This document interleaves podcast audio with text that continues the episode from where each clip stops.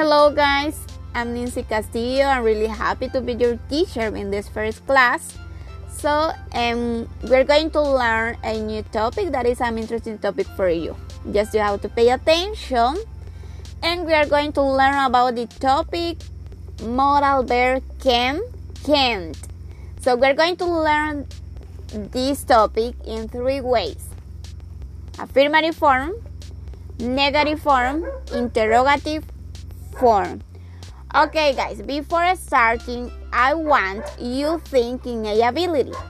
Maybe one ability that you have, or maybe one ability that your mother has, or maybe one ability that your father has. For example, I can sing. This is my ability, sing. Okay, if I ask you, can you dance? Can you cook? Can you play the guitar? This is one ability, right? So you you have to think about this ability. Okay, we are going to learn about the topic in the three ways, and we're going to learn about the first one. And the first one is affirmative form. And I want you remember that can it is a modal verb and can we can use with all subject we can use with I, he, you, it, we, they. Wherever subject that you want. Okay, what we are going to do first one. First one, we are going to write the subject. If we want to say, I can sing. What is the first one that we're going to write? The subject. What is the subject? I. What is the modal verb? Can. And what is the, the verb or the complement? That is sing. Okay, I can sing. Okay, if we want to write another sentence, we can use another subject. We're going to use the subject he. What is the subject? He. What is the modal verb? Can. He can dance. Okay, we have here the verb dance. What is the ability? Dance. He can dance. Okay, guys, we are going to learn in negative form.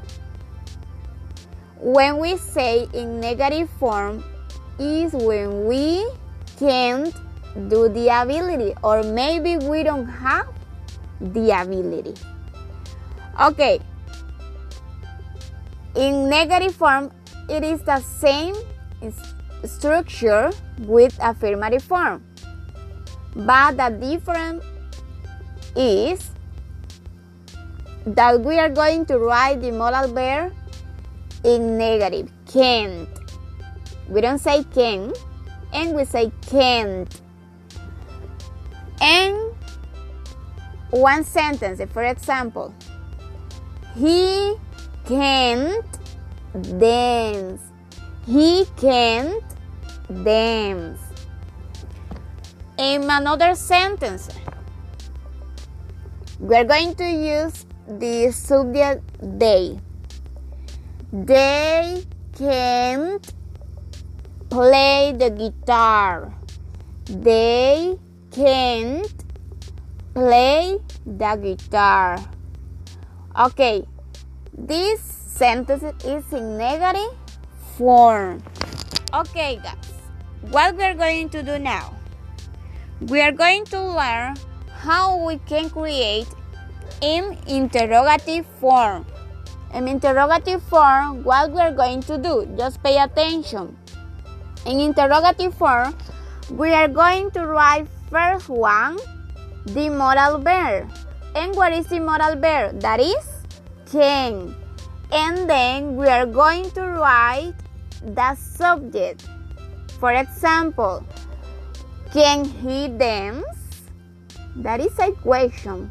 Can he dance? Can we play the guitar? Can we play the guitar? So that is a question. Remember the intonation because it's a question. Can he dance? Can she cook? Can we play the piano? So just remember that we are going to write first one the modal verb, then the subject, and then we're going to write the verb. Don't forget it. Just in the in question in interrogative form, just we are going to change the subject with the with the modal verb. The the modal verb is gonna be at the beginning, and the subject is gonna be after the modal verb. Okay, guys. This is the topic, and I have that you create three sentences one in affirmative and two in negative, and create two questions. So, this is the homework for you, and you can upload it on the platform. Okay, guys, if you have doubt, if you have question, you can ask me through WhatsApp or maybe through the platform. Okay, guys, take care, guys. Goodbye.